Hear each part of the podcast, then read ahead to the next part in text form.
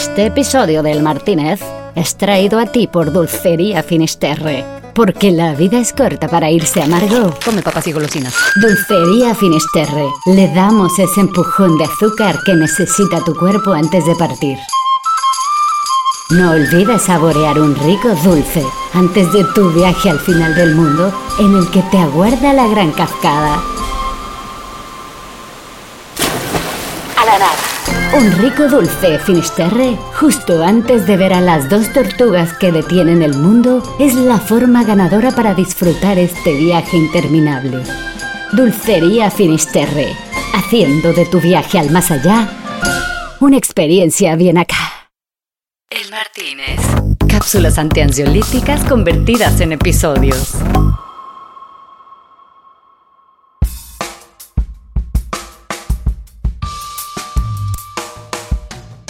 Otra nochecita de amistad.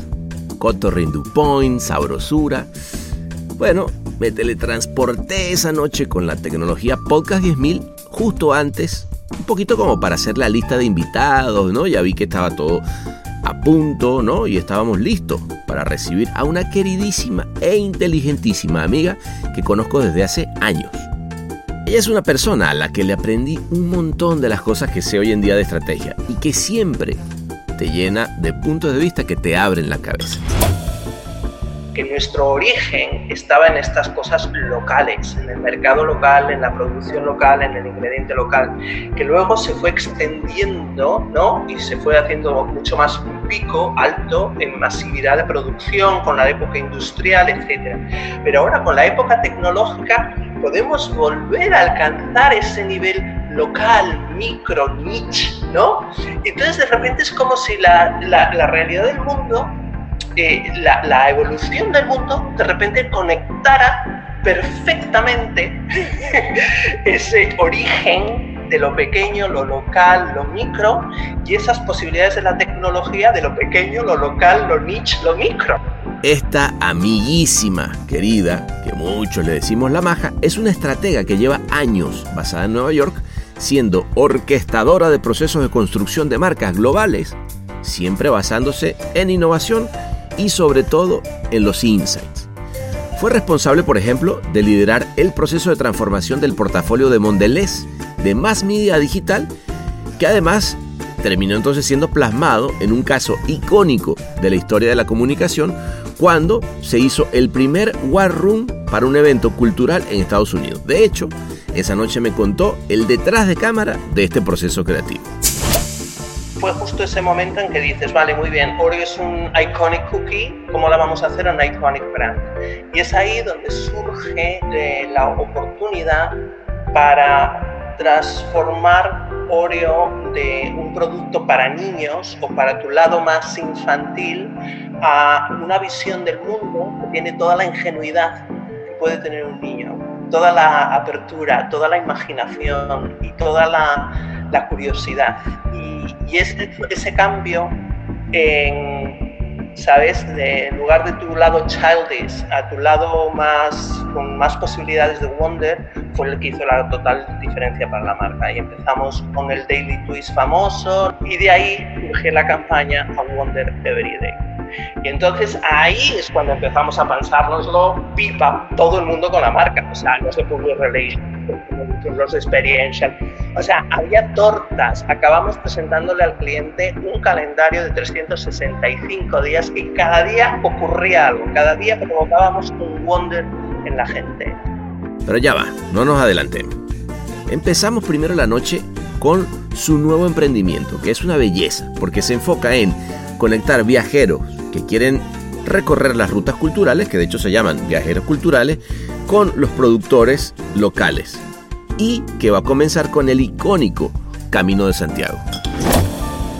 Lo que ha ocurrido muchísimo y, ocurre cada vez más, hay cada vez más viajeros culturales, es que llegan a sus destinos y andan un poco perdidos y sobre todo no pueden apreciar nada más que la superficie de las cosas que ven y que tocan, etc. Y cada vez ellos están más interesados sobre todo en lo que tiene que ver con la cultura que no se ve eh, que no la de los monumentos. Lo más bonito y lo más significativo, así que te pone un poco los pelos de punta porque íbamos a lanzar este año y ahora vamos a lanzar el año que viene, es que el Camino de Santiago en su actual configuración surge para evitar la peste, para evitar una pandemia. Recordamos después esos años cuando nos conocimos, chicos, hace tiempo, cuando era una de las mamás ejecutivas más echadas para adelante que he conocido. ¿Y cómo fue que decidió irse a vivir a Estados Unidos? Mira, fue difícil porque, porque de repente no, no, me había quedado embarazada por segunda vez y me, me daban ataques de pánico.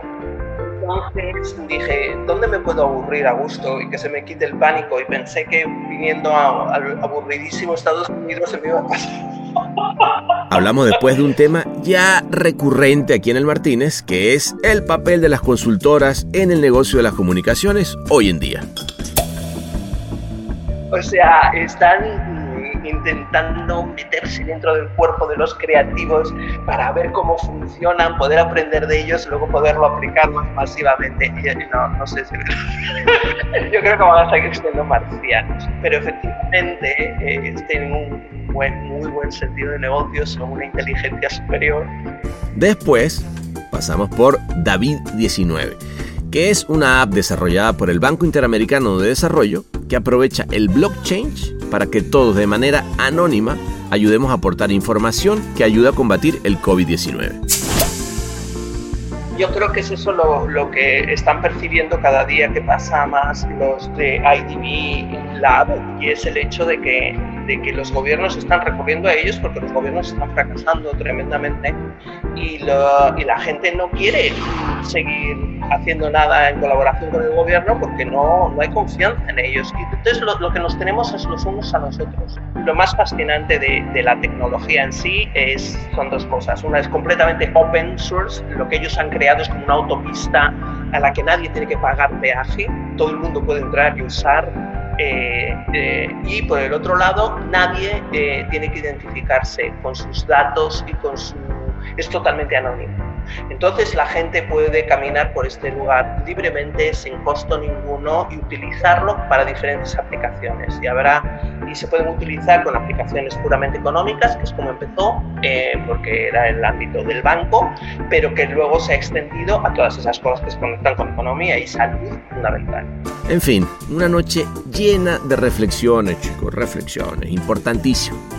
Que además me confirmaron que cuando estamos construyendo marcas, es algo muchísimo más parecido a la alquimia más que a los datos. Es que esa es la obsesión de todo el mundo. ¿Qué dice? ¿Qué dice? ¿Qué tengo que decir en el comercial? No sé qué escrito. No, olvídate de eso. Eso que la marca tiene que hacer en el mundo, ¿no?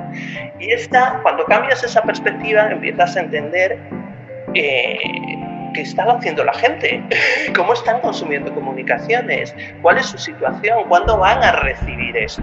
Listo pues. Lápices abajo que se acabó el tiempo. Hora de relajarse y dejarse llevar flojito y cooperando.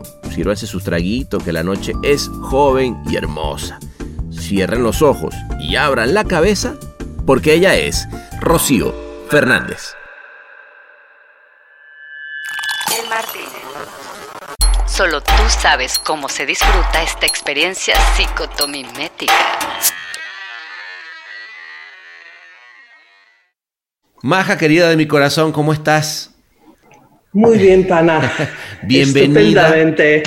Como siempre, mi vida siempre. Bien hallado, como dirían en nuestro querido México.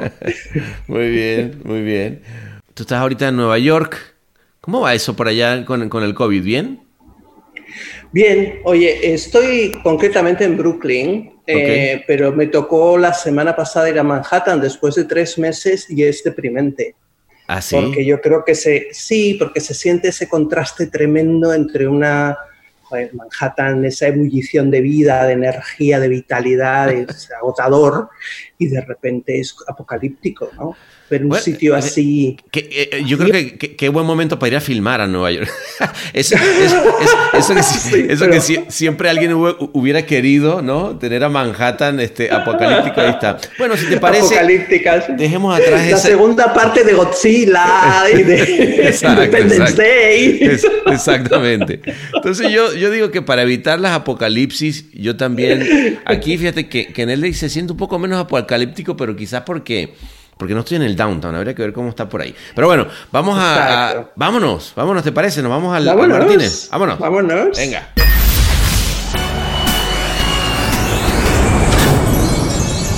Bienvenidos a El Martínez. ¿Qué le servimos para empezar?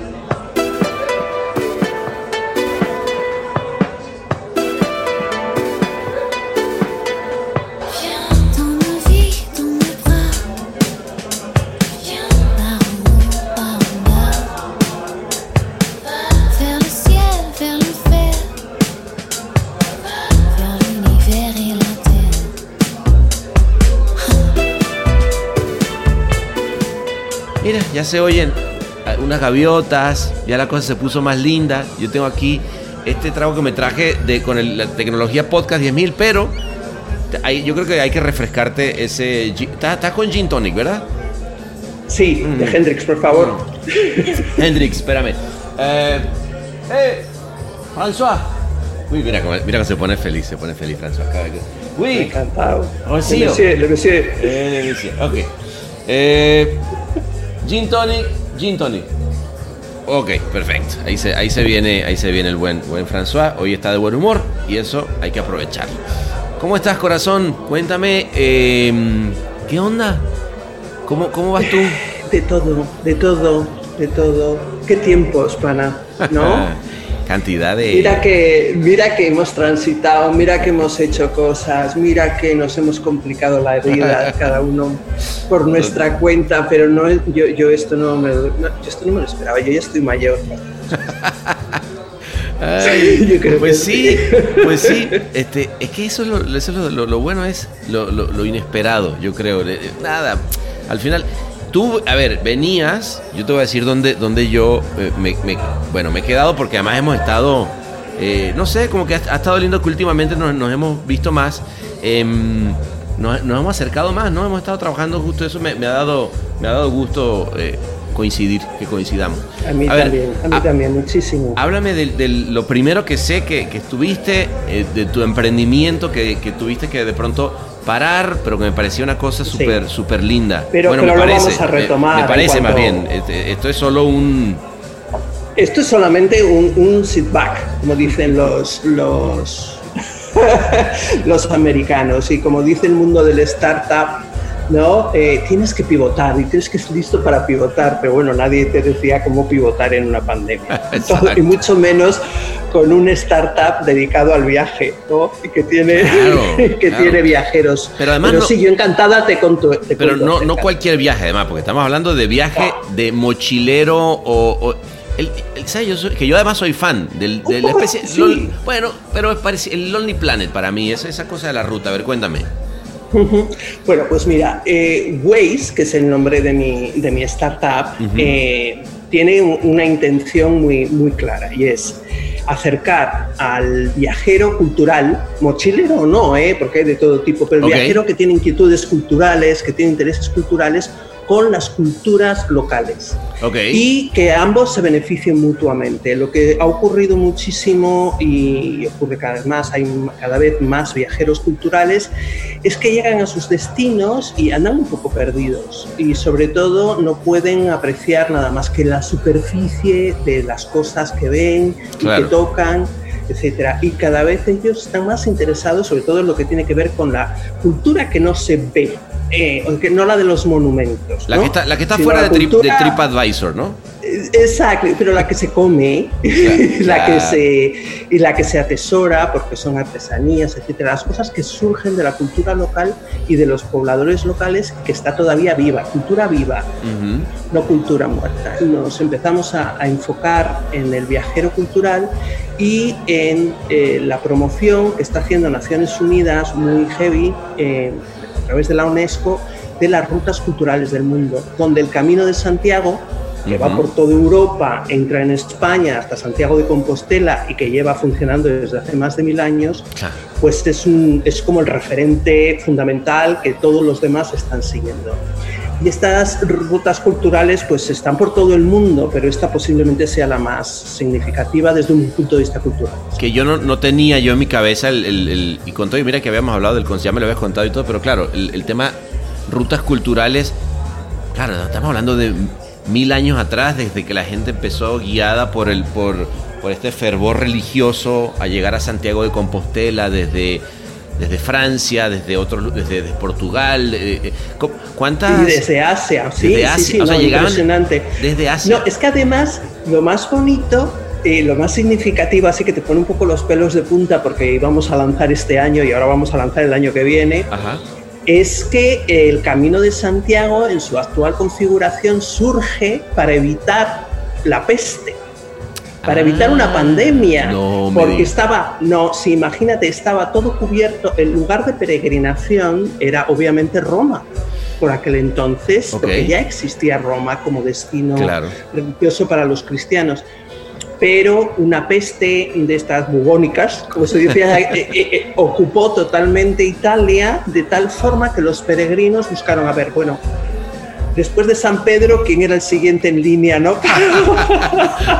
de los apóstoles. Y se encontraron al, apóstol Santiago. Ah, muy bueno. Y entonces el apóstol Santiago, la leyenda, contaba, y esto tiene que ser leyenda, o sea, religioso o no, porque es que todo demasiado coincidencia, eh, supuestamente está enterrado en lo que es, era el fin del mundo por aquel entonces para los romanos. Finisterre, exactamente, al lado. Santiago de Compostela está al lado de esto.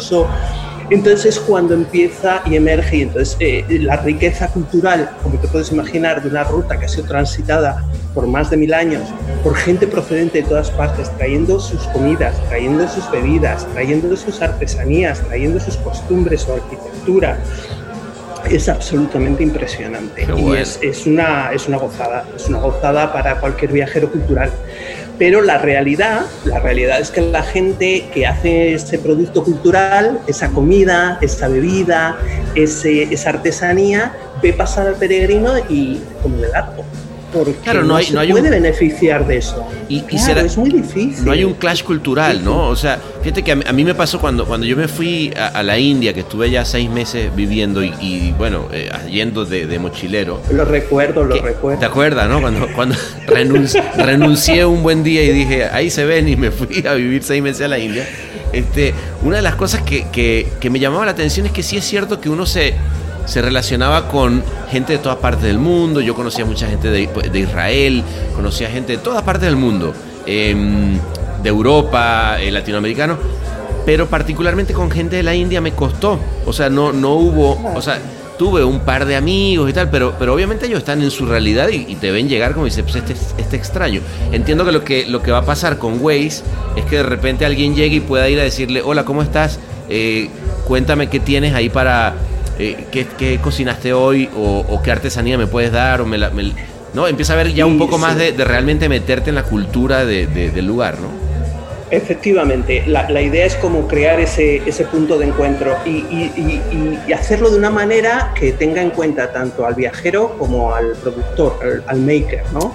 Eh, lo, que lo que le ocurre a un viajero de un destino multi, multidestino como el Camino de Santiago, que tienes que pasar por 33 pueblos cada uno un día y llegas agotado, hecho polvo, etcétera, es, imagínate, es, una paliza. Eh, todo el mundo lo disfruta mucho, pero que es un palizón, objetivamente un palizón, resulta que luego no puedes cargar con las cosas que compras. A muchas veces tienes la barrera del lenguaje, muchas veces tienes la barrera del, del saber cómo llamar, a, no solo cómo llamar a las cosas desde un punto de vista, sino encontrar aquella cosa que es la característica de ahí y que verdaderamente es auténtica de ahí. Y es muy overwhelming, como dirían los gringos, o sea, como que te sobrepasa la idea de educarte y culturizarte para todo ese trayecto, porque hay mucha riqueza cultural. Entonces, un poco lo que trata de hacer Waze es en, la intimidad de tu teléfono móvil, irte de, descubriendo a medida que vas caminando qué te espera en el siguiente pueblo, qué, comida puedes tomar, qué, bebida eh, hay, qué cosas puedes llegar a hacer que tienen esa cultura local y esa uniqueness, esa diferenciación de la cultura local para que la puedas aprovechar. Y en el mismo lugar, en el mismo espacio que recibes ese contenido y esa educación y esa dirección y esa inspiración, puedes comprar el producto. De tal manera que aunque no tengas la energía para irte a parar a buscar por la tienda, para eh, obviamente no puedes cargar nada, puedes comprar el producto de ese productor local y eh, todos te lo vamos a enviar todo junto a tu lugar de donde vives eh, cuando ya estés de vuelta, de tal manera que puedas disfrutarlo allí cuando pues es casi como de Ultimate Documentation, ¿no? O sea, la gente se dedica a documentar haciendo fotos y tal, no sé qué. No, o sea, te lo vas a comer. te lo vas a beber. No, pero que, creo que debe, estar lindo eso de, irte de viaje a un lado y de repente saber que hoy vas a llegar, como que se va gamificando también la, la experiencia, porque ya sabes que vas a encontrar, ¿no? El Martínez. ¡Uh, la la! ¡Qué refrescante verano anual! Sí, sí, y bueno, obviamente luego hay una enorme oportunidad de conexión, de crear comunidad con otros viajeros, etcétera, pero, pero lo básico, el fundamento económico y de desarrollo, el punto sostenible que tiene el app es concretamente desarrollar esa pequeña economía local que si esta gente no consigue vender a estos viajeros, pues se les va quedando cada vez más reducida y, va a desaparecer todas estas artesanías, todas estas técnicas, todos estos productos, porque es insostenible hacerlo solo para tus mercaditos que se van quedando cada vez más pequeños. ¿Cómo te nace? Porque, a ver, yo entiendo que cuando piensas en un productor que se va, que va a desaparecer, porque al final del día no, no está logrando, digamos, si sigue vendiendo a, la manera de siempre, pues eh, no, nunca va a llegar al, al objetivo, ¿no? Y, y tienes entonces un, un viaje que está siendo dividido entre los que están disfrutando de las cosas turísticas que todo el mundo conoce y de los que de alguna manera son locales. Pero eso no te nace así, tipo, te conozco, ¿no? de, wow, mira qué buena eh, oportunidad de negocio, que obviamente siempre encuentras una oportunidad de negocio, pero, pero ahí hay, hay un passion project. O sea, ahí tú llegaste a decir, eh, o sea, siendo, siendo, de Galicia, eh, es un back to the basics, es lo que familiarmente seguramente te ha movido, ¿no? Claro. Claro. Mira, yo nací en un hotel, mi madre cocinera. Ah, esa parte no sabía. ¿Tú naciste en un hotel? Ah, sí, sí, yo nací en un hotel. Yo nací entre cazuelas. Además, mi madre cocinera y muy buena, además. Y muy sofisticada, pero utilizando siempre productos locales, productos auténticos de la tierra, etcétera. Y entonces pues siempre he estado rodeada de muy buena comida, de muy buena bebida. He tenido oportunidad de vivir en diferentes lugares donde eh, el punto de conexión interesante era el Camino de Santiago. De hecho, desde Galicia hacia Burgos, todo por el Camino de Santiago, recorrido muchas veces con mi padre entre un lugar y otro, cargando ternera gallega porque era mejor que la de aquí, y cargando alubias de aquí porque eran mejor que las de allá, etcétera, y apreciando el producto local. Eh, verdaderamente un, viaje excelente, o sea, eso de poderte parar en Astorga a comerte unas mantecadas delante de la catedral de Astorga es, fenomenal. Bueno, a lo que voy es que, que sí, ya forma, el camino de Santiago formaba parte de él. ¿En dónde creciste? ¿En qué, parte de, de, España? Pues mira, yo crecí hasta los nueve años en Galicia, Monforte de Lemos, provincia de Lugo es muy bonito, que es el corazón de la Ribeira Sacra, que además ahora está adquiriendo muchísima, muchísimo valor cultural. Eh, los vinos son maravillosos, tienes que ir, pana, no sabes lo que es, porque esto fue fundado por los romanos y son unos cañones impresionantes donde bueno, bueno, bueno, es... es, es, ah, sí, no, no, lo voy a anotar. Además, yo soy fan de Galicia. O sea, yo, yo he ido ya sé. Eh, varias, varias, veces y me encanta, pero esa parte en particular no la, no la conozco. Hay que y me encanta además cómo, cómo hay en, Galicia, cómo se come, cómo se. O sea, el, el, estilo de vida, además, yo creo que está lindo, ¿no? Digo, más allá de que cuando, cuando vas a, Finisterre es así de. ¿What? O sea, el, mar en todo su esplendor, en todo su esplendor es, brutal. Realmente cuando vas a, Galicia y, a, estos pueblos, nosotros por ejemplo que, que vamos con, con, la esposa de mi papá, que, que, es de familia gallega, y nos quedamos de pronto en medio de, de, de un lugar donde todas las producciones, o sea, cuando hablan de orgánico eso, bueno, ahí es orgánico de verdad porque se ha hecho así toda la, O sea, ellos realmente casi que... se ha hecho así toda la vida. Sí, no entienden lo que les preguntas, sí. Y de pronto entonces llega eh, esta gallega que se fue a recorrer el mundo porque luego te fuiste a México y ahora y luego a, Manhattan y traes de repente todo ese know-how que además yo sé que, a ti te encanta del, del platform thinking, del platform design, metido con el, el know-how, o sea, llega todo ese power mediático y se pone al servicio de el productor de, local. Está buenísimo. Es la única manera, de verdad yo, yo creo que es la única manera, es poder conectar esos dos mundos. Y sabes que lo que es más interesante de todo esto es, eh, y perdón ahora por la digresión al platform thinking, cuando tú ves el famoso long tail y todas estas cosas, eh, cuando tú lo ves, tú ves que nuestro origen estaba en estas cosas locales, en el mercado local, en la producción local, en el ingrediente local, que luego se fue extendiendo ¿no? y se fue haciendo mucho más un pico alto en masividad de producción con la época industrial, etc.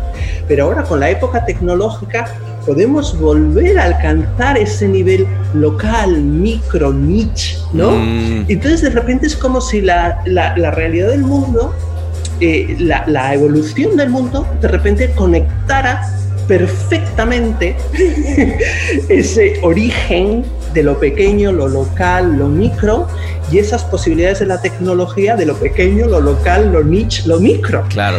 Que, No, no, las teníamos antes. Entonces es, es, es, una, es casi como si completaras un círculo uniendo estos dos extremos. Entonces, a mí no me parece sorprendente el hecho de que pueda conectar mis raíces culturales y las raíces culturales de cualquier localidad, por pequeña que sea, y cualquier productor, por pequeño que sea, con el resto del mundo a través de la tecnología, porque la tecnología tiene esa capacidad de llegar a cualquier sitio, por pequeño que sea, y, amplificarlo para el resto del mundo. De acuerdo. No, a, mí en realidad no me, parece, no me parece sorprendente que tú encuentres las conexiones que hagan falta en lo que sea.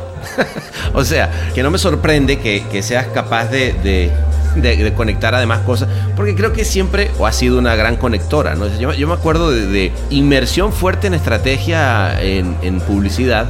Fue con todos estos cursos que hacía, ¿te acuerdas? En DDB con, con Marta. Fue una linda época, ¿no? Porque hablar del Springboard, de Brand Foundation, de cómo hacer para hablar de esencia de marca, además, sirve mucho para, me imagino, para toda esta parte emprendedora, porque era sentar las bases, campo de competencia y una cantidad de ejercicios que teníamos con ustedes que la verdad a mí me dieron una perspectiva de cómo pensar estratégicamente mucho más, más lúdica, menos rígida. Mira, yo lo considero verdaderamente mi alma mater, eh, ADDB eh, lo pasé absolutamente fenomenal trabajando contigo. Todo el talento que se llegó a concentrar allí es que fue una época absolutamente única para, para la oficina de México, pero también fue una época eh, maravillosa de DB a nivel global. Y era cuando tenía aquellos principios fantásticos de que si no tenías la mejor people, you don't have the best product, so you don't get the best profit. Entonces, ese, ese empezar por people era realmente fundamental y fue ahí donde emergieron todas estas herramientas maravillosas que, que, estaban orientadas además al producto. O sea, yo venía de tradiciones como la de Ogilvy, tradiciones como la de Walter Thompson, que eran mucho más rígidas, porque sí eran muy estratégicas, muy sólidas, pero efectivamente no estaban dedicadas realmente al producto final, que era la creatividad, y a inspirar y generar un springboard creativo interesante para, para todos, no solamente para el equipo creativo, sino para todos los demás. Entonces, como que te daba una libertad como estratega. Claro. Eh, y también era un reto, ¿eh? porque manteneros a vosotros entretenidos e inspirados, o sea, no es ninguna tontería, porque con creativos mediocres se luce cualquiera. la estrategia va a ser más creativa que la campaña que puedan sacar. Pero con vosotros sí teníais la vara muy alta todo el tiempo, había que estar alta. no, para, mí, ¿sabes que el placer, el placer de partir de una estrategia eh, creativa. No, no, no, de una estrategia.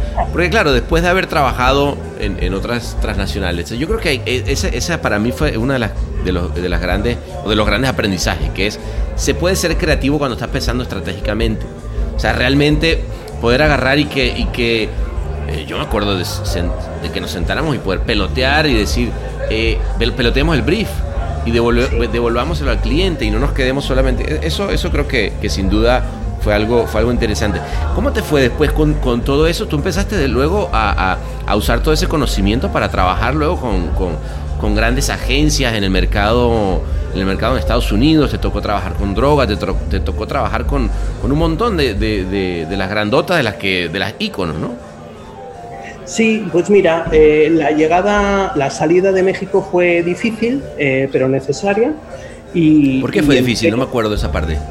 Pues mira, fue difícil porque, porque de repente no, no, me había quedado embarazada por segunda vez y me, me daban ataques de pánico. Ah, ok. Entonces dije, ¿dónde me puedo aburrir a gusto y que se me quite el pánico? Y pensé que viniendo al aburridísimo Estados Unidos se me iba a pasar. Entonces loca de mí acepté eh, una propuesta de, de Macan Casanova para venirme a, California. Excelente gente, excelente agencia donde me enseñaron muchísimo y me enseñaron a hablar inglés, de hecho. Ah, una mierda. Sí, sí, sí, no sé si te acuerdas, pero Raúl Cardos en DDB se, se, me decía, pero tú, cuando te vas a todas las reuniones internacionales, ¿de qué te enteras? me acuerdo perfecto. Además, Raúl, Raúl siempre ha hablado muy buen inglés. y jode, jodedor, además. sentirse súper avergonzado cada vez que yo intentaba publicar algo. Entonces, eh, no, no fue fácil. O sea, yo me vine para tener una vida más fácil y que no me dejaran de dar ataques de pánico durante el embarazo y me daban todos, porque imagínate, de repente tenías que trabajar en un idioma que no era el tuyo, en una cultura corporativa muy, ¿sabes? Con clientes americanos, corporate, etcétera eh, haciendo presentaciones en Nueva York con toda la panza aquí por delante a toda la plana mayor de L'Oreal, explicándoles que Latina Beauty y cómo Latina Beauty se expresaba diferente que American Beauty y comparación entre Jennifer Aniston y quién sabe, Thalía. y tratar de comunicar eso. Entonces fue, fue un ordeal que me duró varios años y en cuanto me sentí más o menos más fuerte, entonces decidí saltar al mercado general y, y, también decidí saltar y expanderme más hacia content digital, más allá de publicidad. Y es ahí cuando empiezo a colaborar con las grandes agencias, grandes marcas a nivel tanto nacional como, como global. Y, y ese, eso fue una plataforma maravillosa que amplió no solamente mi capacidad estratégica, sino que me dio oportunidad de formar parte de campañas notables y significativas que espero que alguna de ellas sobreviva a, la cultura, ¿no? Qué bueno. de la cultura, sí. Sí, sí, sí, campañas muy divertidas. El Martínez, el único podcast con poder arranca grasa. Bueno, Oreo ni hablar, ¿no? O sea, eh, la agarraste en un momento interesante la marca, ¿no? Sí, la agarré en un momento interesante porque era un momento en que iba a ser o, se muere, ¿no? Y, decae, o se convierte en algo que, que, no se ha convertido en ningún otro snack. Y, y ningún otro cookie. Y, y, fue justo ese momento en que dices, vale, muy bien, Oreo es un iconic cookie, ¿cómo la vamos a hacer un iconic brand? Y es ahí donde surge eh, la oportunidad para transformar Oreo de un producto para niños o para tu lado más infantil a una visión del mundo que tiene toda la ingenuidad que puede tener un niño, toda la apertura, toda la imaginación y toda la, curiosidad.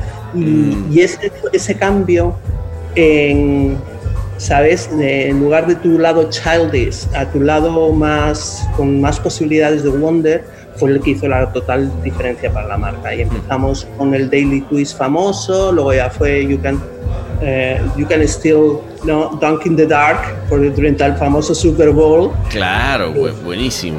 eso fue, además, eh, estaba manejando la cuenta por aquel entonces, quien lo, quien lo llevó eh, estaba con 360i, la campaña que, que, se hizo concretamente ahí, y no se enteró de nada y todo el mundo se enteró solo de ese pinche tweet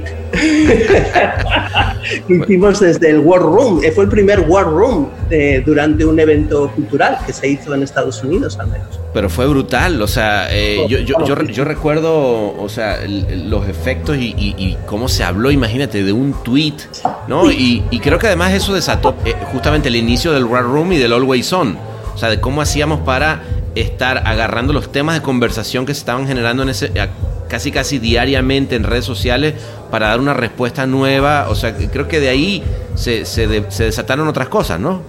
Se desataron muchísimas cosas, se hicieron y deshicieron carreras enteras profesionalmente. Ah, sí, claro. se, desataron, se desataron muchas cosas y se desató sobre todo una oportunidad enorme para llevar la marca eh, que era muy dependiente de publicidad a una visión de, de comms strategy totalmente diferente y, a cambiar completamente el tipo de relación que había entre creativo y medios en aquel entonces y hacer que medios fuera la inspiración, más que nada como la gente eh, se comporta eh, con medios y para que fuera la inspiración para el desarrollo creativo para la marca. Complicado, ¿no? O sea, eh, siempre sentarse a hablar con la gente de medios para, para uno como creativo es complicado y, viceversa, pero creo que cuando se logra y cuando se ha logrado pasan cosas increíbles. Lo que pasa es que, claro, en todo este cambio de, industria en el que los medios se alejaron cada vez más, este, eh, pero sé, que también es una de tus pasiones, o sea, cómo hacer que, medios y creativos se, se, sientan... más que una pasión. ¿Y cómo, y, cómo, ¿Y cómo le has hecho? O sea... Pues mira, eh, lo he hecho yo, tuve muchísima suerte, eh, primero en Estados Unidos, por, porque las agencias del mercado hispano no necesariamente tenían medios fuera de la agencia. Ah, Entonces, cuando liderabas estrategia y, además por las propias características del marketing to Hispanic, comms strategy es tan importante o más, es mucho más importante que brand strategy. Brand strategy te viene dada por la gente del mercado general y donde te puedes lucir es en comms strategy. Mm. Y cuando hablo de comms strategy hablo de más, más que de medios, ¿no? O sea, toda la parte de cómo integras esto en una promoción, en una experiencia, etcétera, etcétera. No estamos hablando de medios estrictos de, comunicación TV, mm, tal cual, con estructuras y formatos rígidos. Estamos hablando de una manera más holística. Y em, entonces eso ya me dio oportunidad de empezar a desarrollar algunas herramientas, algunas formas de aproximarme a la conexión de contenido y contexto. Eh, ese contenido va a vivir eh, que me hacían un poco privilegiada versus otros eh, estrategas. Ah. Em, y, fue muy interesante ver cómo eso trasladaba fenomenalmente al, mercado general y al mercado global y empezar a entender cómo la creatividad y los medios, en un sentido otra vez amplio, porque la tecnología ya es medio, medios, whatever, ¿quién, quién, ya nadie puede ponerle labels a nada. Sí, sí, sí, sí, todo. Tal cual, tal cual. Y entonces me, me, dio un edge muy interesante para cuando, eh, para crear primero mi propia compañía, cuando que fue el motivo por el que me vine a Nueva York con Álvaro Cabrera. Eh, ah, el buen Álvaro, qué, bien me cae Álvaro, eh, no, no, enorme Álvaro. Y y veníamos ya con el precedente de haber construido un par de plataformas muy interesantes, tanto para Pepsi como para Levi's, que eran puro content, and context mezclado puesto junto, ¿no? A ver, cuéntame un ejemplo, como porque luego content and context suena eh, enorme, ¿no? Y esto lo pongo en el ejemplo de Oreo, porque como que todo el mundo lo conoce mejor. Entonces, mira, ¿qué ocurre? Oreo venía acarreando esta campaña preciosa que todo el mundo le hacía mucha ilusión del Wonderfield, ¿no? Que había desarrollado el ellas. Ajá. Pero cuando querías verla más allá del videíto de 30 segundos, ¿qué coño hacías con Wonderfield? ¿Sabes? si no contabas una historia con copy, etcétera, eh, era casi imposible ir más allá. Entonces, tenías siempre que hacer como una especie de translation de la idea creativa a una idea de medios, a una idea de, cómo esta marca se va a comportar en el mundo, no solo lo que va a decir. Es que esa es la obsesión de todo el mundo. ¿Qué dice? ¿Qué dice? ¿Qué tengo que decir en el comercial? No sé qué nos No, olvídate de eso. Eso que la marca tiene que hacer en el mundo, ¿no? Y esta, cuando cambias esa perspectiva, empiezas a entender eh, qué está haciendo la gente, cómo están consumiendo comunicaciones, cuál es su situación, cuándo van a recibir esto. Se convierte en lo más importante. el, cuándo. el cuándo lo van a recibir. Sí, y para ser relevante, para ser más impactante. Entonces eh, ocurrió que lo que le hicimos a Oreo fue, le propusimos, le dijimos, mira, en lugar del Wonderfield como tu eje, ¿no? como tu True North o North Star o como le quieras llamar, en lugar de tu punto de vista para la marca, lo que tenemos que hacer es algo que sea con acción, con un behavior, y eso puede trasladarse al mundo. y llegamos a este del Em, llegamos a un media behavior que se llamaba eh, Turning uh, the Mundane into the Marvelous. ¿Cómo puedes dar, ah, transformar lo más ordinario Del día de la vida cotidiana en algo maravilloso? Y de ahí surge la campaña A Wonder Every Day. Y entonces ahí es cuando empezamos a pensárnoslo pipa todo el mundo con la marca. O sea, los de Public Relations, los de Experiential. O sea, había tortas. Acabamos presentándole al cliente un calendario de 365 días y cada día ocurría algo. Cada día provocábamos un wonder en la gente. Y era entendiendo, eh, bueno, pues empapelábamos el metro, pero no empapelábamos el metro porque todo el mundo empapela el metro, empapelábamos el metro porque era, es una de las situaciones más mundanas y ordinarias y donde la gente obviamente deja de wonder. No, vamos a llevar wonder. Entonces llevábamos estos tipos con estas cabezas enormes que era un Oreo, ¿no? Al metro y la gente flipaba, etcétera, es todo bellísimo, o el empaque. Y, todo eso. y empieza a, no, pero. pero bueno, para que entiendas un poco, y que verdaderamente todo el mundo lo hace. Eh, los más famosos lo hacen. Pero, ¿qué ocurre cuando tú empiezas a diseñar consistentemente para que esa sea la forma de trabajar, la forma de hacer? Eh, tú y yo nos vimos, recuerdo, eh, después de salir de, Estado, de México, la primera vez que nos vimos después de eso fue en el 2007 en Cannes, en, aquí en el Martínez. Aquí en el Martínez. Salud por eso, por cierto.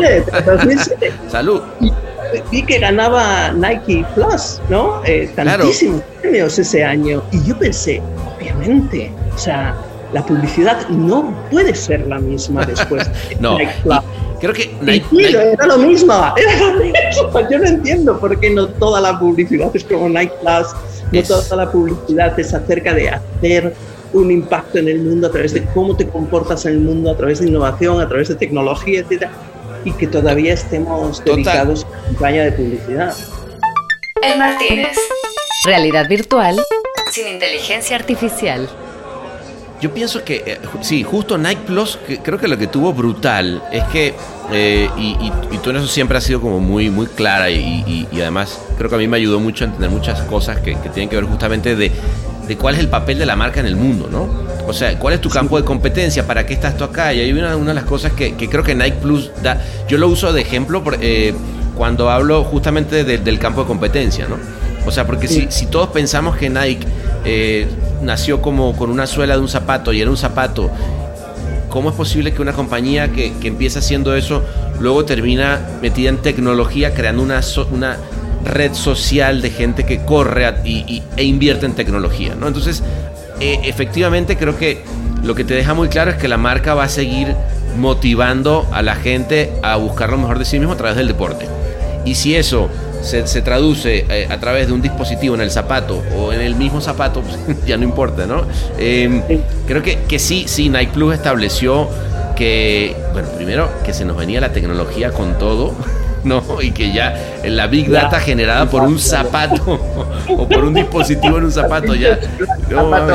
pero, zapato no existía. Claro, pero, pero ahí, ahí, yo, te pregunto, a ver tú cómo lo ves, porque justamente tuve una entrevista eh, en el Martínez con eh, un querido amigo Ulrich, Ulrich Noel, que está más en el área de justamente tecnología pura, ¿no? Él es más como que, que vino de, de estos desarrolladores, este, más parecido a alguien de Silicon Valley, pero en México, que llegó a hacer e-commerce. Y claro, cuando eh, en ese capítulo que, tuvimos eh, anterior, donde platicamos, él me decía, no, lo que me pasaba a mí es que los creativos me llegaban a hablar de la marca y de cómo es del love mark y yo para mí esa vaina era lejísimo, yo lo que necesitaba era el KPI y dar resultados. Yo decía, a ver, te entiendo, pero tampoco no podemos pensar que, que la otra parte de branding no está, porque entonces realmente estamos vendiendo cosas a granel. Sí, eh, es todo transaccional en, todo, en lugar de, de más, sí.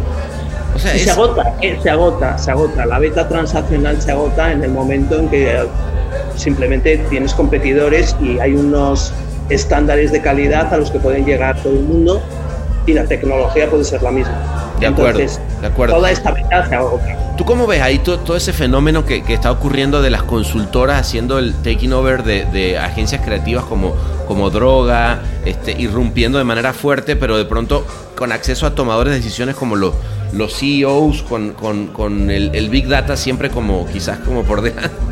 No, yo bueno, es una buena pregunta. También depende de a quién compren, ¿eh? Em, sí. Eh, han comprado de todo. Han comprado muchas agencias digitales, pero que eran digitales de marketing digital, y han comprado agencias creativas con una vena digital y tecnológica interesante e innovadora como puede ser Droga.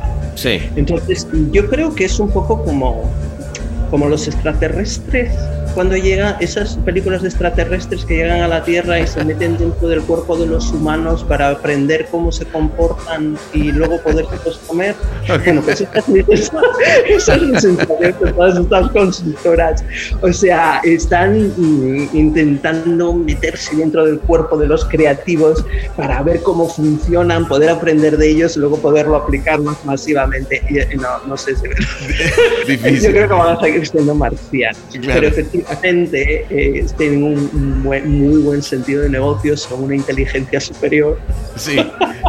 Yo, le decía, yo le decía a Ulrich, le digo, no, es que, a ver, yo no puedo competir porque cuando tú vas con el cliente, tú estuviste en MIT igual que él, güey, yo no. Exactamente, o sea, eso es, o sea, van con el rollo de inteligencia superior y nosotros vamos con el de entender a la gente. Claro, inteligencia emocional. con la, exacto, con la empatía. Claro, claro, claro. Y, bueno, eh, Interesante. yo creo que prueba y error, prueba y error, vamos a acabar aprendiendo cómo convivir el uno con el otro mejor. Total, y, al contrario, como creativos vamos a aprender a utilizar, y ya estamos haciéndolo, ¿eh? Eh, data en una forma mucho más interesante. Estamos empezando a hacer propuestas de negocio, de, creativas sumamente conectadas con el problema de negocio. Claro. Y que, en alguna época no era tan así. Lado, eh, consultores, etcétera, están empezando a entender el valor eh, sí, económico de, de, una marca y de una idea creativa. De acuerdo, mm. de acuerdo. Oye, y cuando tú piensas porque cuando estás haciendo ese paso, y ya hablamos eh, un montón de, de, ways, pero, pero también estuvimos ahorita clavados con eh, el papel de la ciudadanía, ¿no? Y ahí, y ahí eh, estoy hablando de, David 19, ¿no? el, Banco Interamericano de, Desarrollo. cuando me invitas y me dices, a mí ya nada más el brief, ¿sabes? Yo dije, bueno, es que solamente tiene que ser la maja que me invitas a estas cosas. O sea, cuando me dice, solución. Eso también es un poco extraterrestre, ¿no? Bastante extraterrestre. Una solución ciudadana que protege tus datos a través de blockchain para, para acabar con el virus porque es Big Data general. Yo decía, la mierda, no sé, pero vamos, que me, ya me interesó. Me, siento el, el, Edward, eh, no, ¿cómo es? El, Snowden de, la época del COVID. ¿Cómo, cómo llegaste? O sea, ¿cómo llegas a esos briefs? ¿Cómo llegas al Banco Interamericano de Desarrollo? Bueno, porque, porque me, me, atreví, me atrevo a todo. es un problema. A mí, sí, yo en eso soy gallega, medular.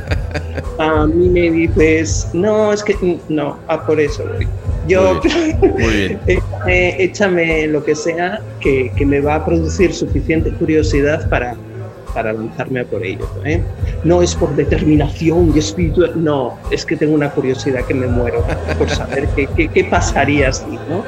Y entonces, en este caso concreto, fue el año pasado el Banco Interamericano de Desarrollo, el laboratorio de innovación, no el banco banco, sino el laboratorio de innovación que vive dentro del banco, tenían un reto muy interesante que era entender cómo, porque ellos son pequeñitos, pero tienen un impacto enorme y, su impacto es a través de eh, influencia, eh, consejo, advice, ser los primeros en hacer algo que luego genera un montón de efecto, pero no necesariamente funcionan de una manera convencional. Y entonces... Eh, ¿Estamos hablando del Banco Interamericano de Desarrollo o de la, laboratorio de innovación dentro del banco? Entonces mm, se ponen en contacto conmigo y me dicen, oye, que estamos recibiendo un montón de propuestas, pero todas vienen de estas eh, consultoras, de organizaciones de desarrollo, etcétera, y todas como que son lo mismo.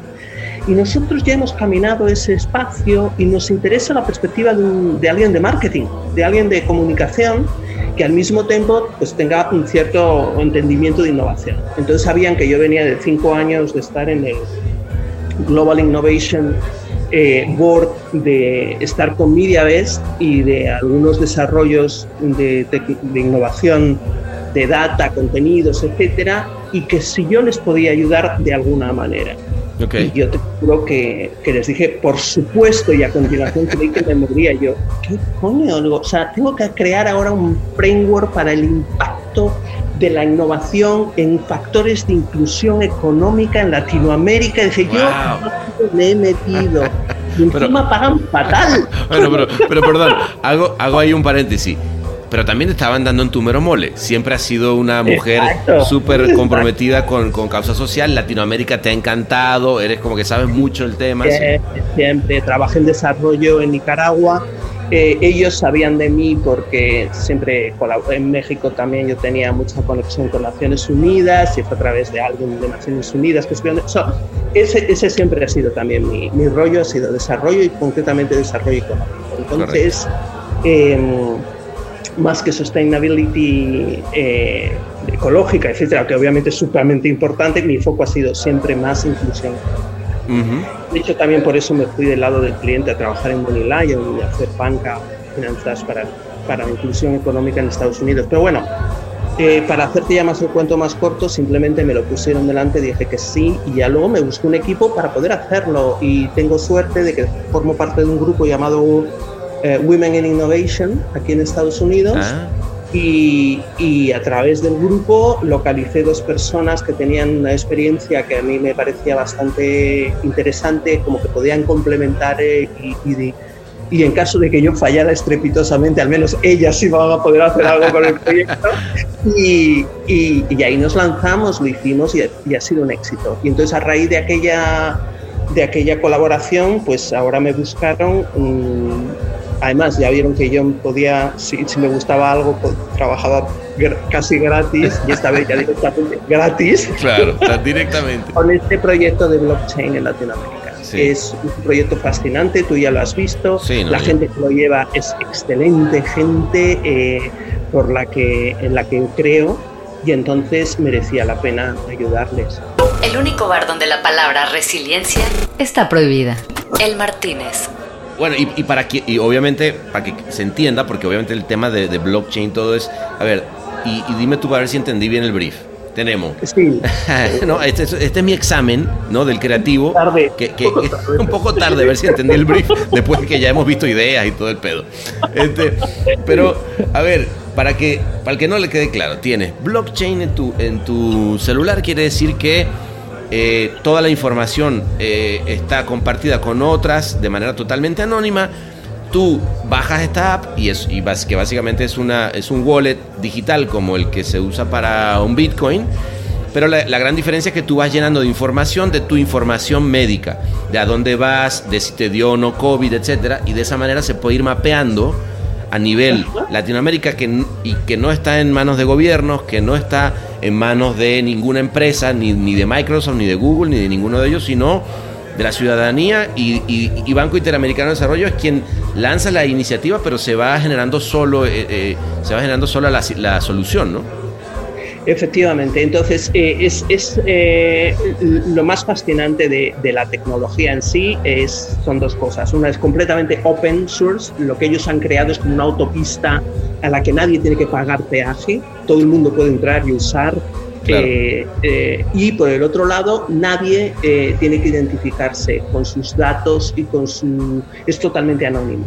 Entonces la gente puede caminar por este lugar libremente, sin costo ninguno, y utilizarlo para diferentes aplicaciones. Y habrá y se pueden utilizar con aplicaciones puramente económicas, que es como empezó, eh, porque era el ámbito del banco, pero que luego se ha extendido a todas esas cosas que se conectan con economía y salud fundamental. ¿No? entonces es en eso en, el que, en lo que está ahora. Pero además es, probable que, que, lo adopten gobiernos, creo que la gente de Ecuador estaba como interesada. Sí, entonces hay, hay como... Lo, fundamental es que la gente lo use, porque si no lo usa todo el mundo, entonces no hay información suficiente para poder tomar decisiones, identificar un outbreak, un hotspot, etcétera, y, y manejar el cotardo. Pero por el otro lado, obviamente en el momento en que un gobierno lo respalda, eh, ¿Qué ocurre? Pues puede contribuir, por un lado es como doble filo, eh, obviamente el gobierno no va a tener acceso a nada de la información, no es anónimo, pues nadie puede tener acceso a nada de la información.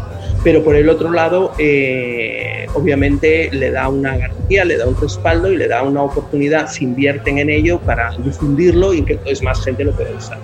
Pues qué bueno. Yo, yo, digo que hagamos la, la, mención en vivo de cómo puede hacer. No, porque es que sí, yo, yo creo que además, sobre todo la gente de la industria, somos los que tenemos que impulsar este tipo de cosas, coño, porque tiene que ver con. Yo siempre he sido fan de la seguridad de la información, o sea, de que no nos estén robando los datos. Esto se tienen que meter en que. En, ¿Cómo es?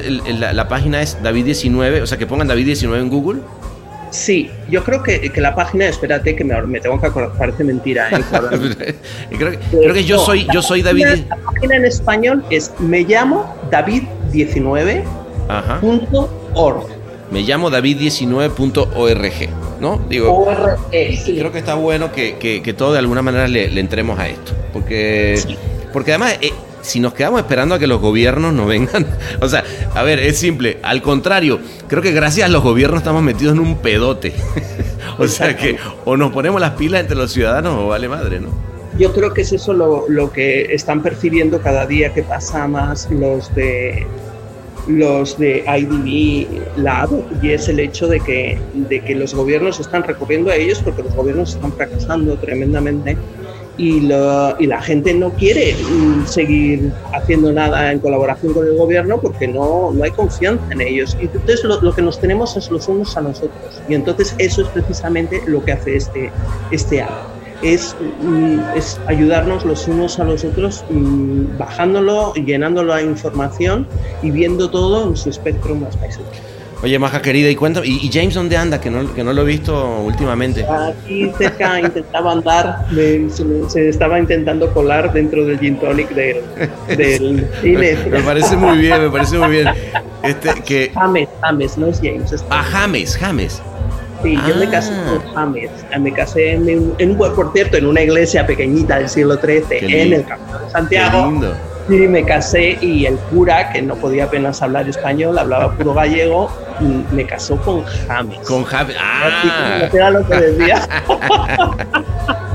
Muy bien, oye. Y, tienen, bueno, estos dos hijos enormes que ya, que yo recuerdo. Yo, yo me acuerdo perfecto de verte en DDB, eh, llevando, yendo al baño, o sea, de, la, de esas mamás que decía o sea, ese, ese tema de que la mamá no puede seguir trabajando, o sea, tú llegabas, te metías al baño, sacabas, llevabas tu leche de nuevo al, al, departamento y vámonos y sigamos, ¿no? Y, y ahora está, mira, enorme, ¿qué tal?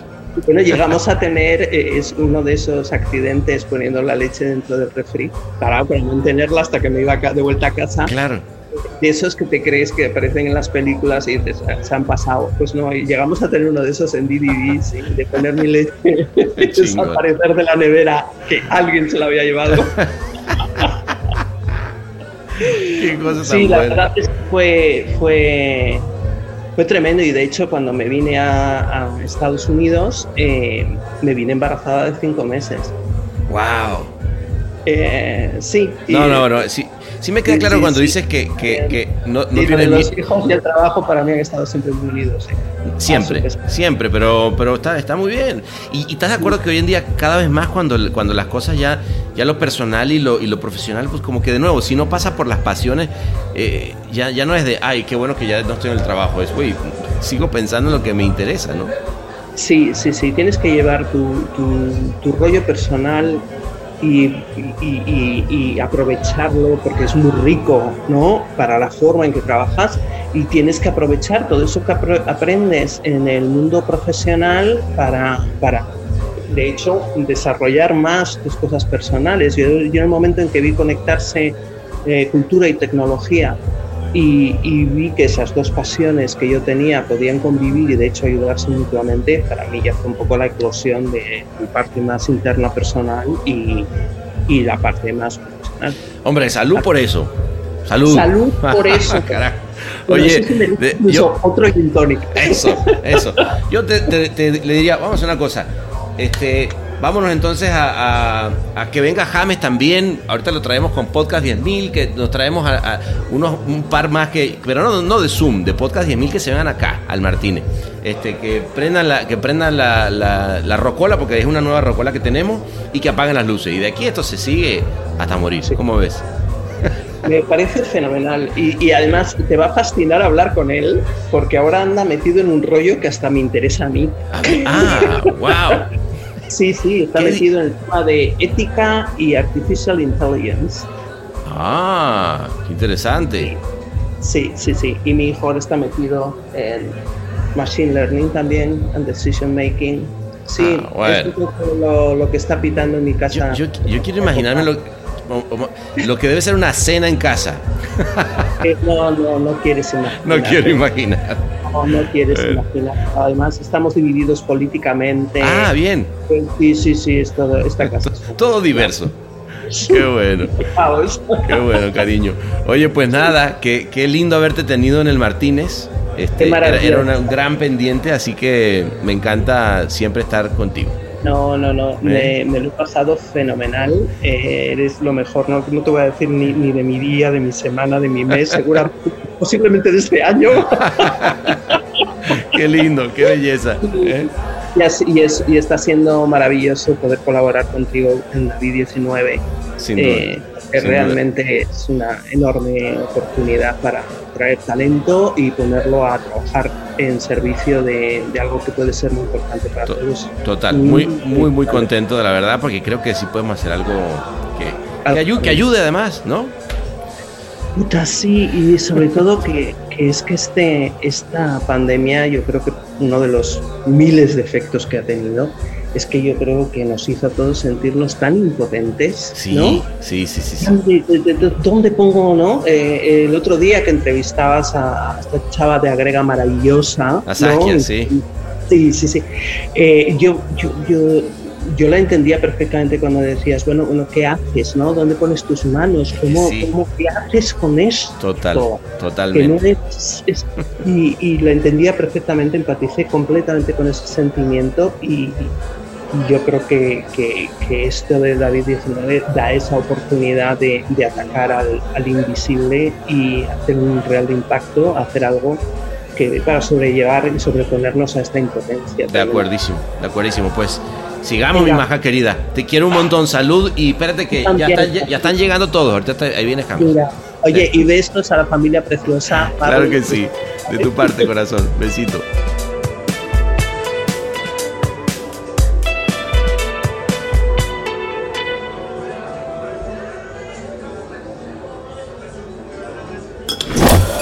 Un bar transformado en podcast es el Martínez. Es el Martínez.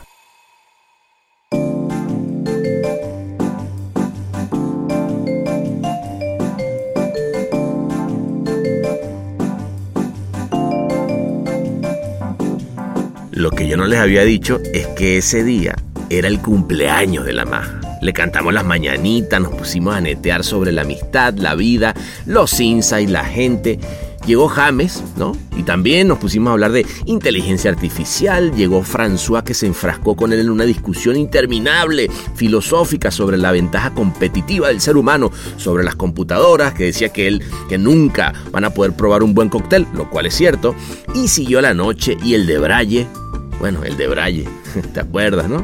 Y es que sí, anótala porque tú estabas ahí y esa va para el libro de las memorias, del que por cierto ya eres parte. Y como siempre, por haber llegado hasta aquí, te dejo con esta fanfarria medieval que anuncia a las grandes personalidades como tú.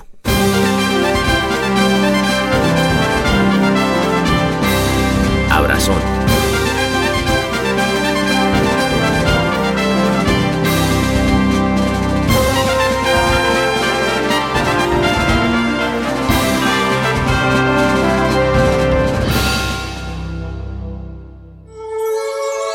C'est la ville, Martínez. El Martínez es mezclado y diseñado por Ahmed Cosío. Locución de Marlene Figueroa. Escrito por Sebastián Arrechedera. Gracias.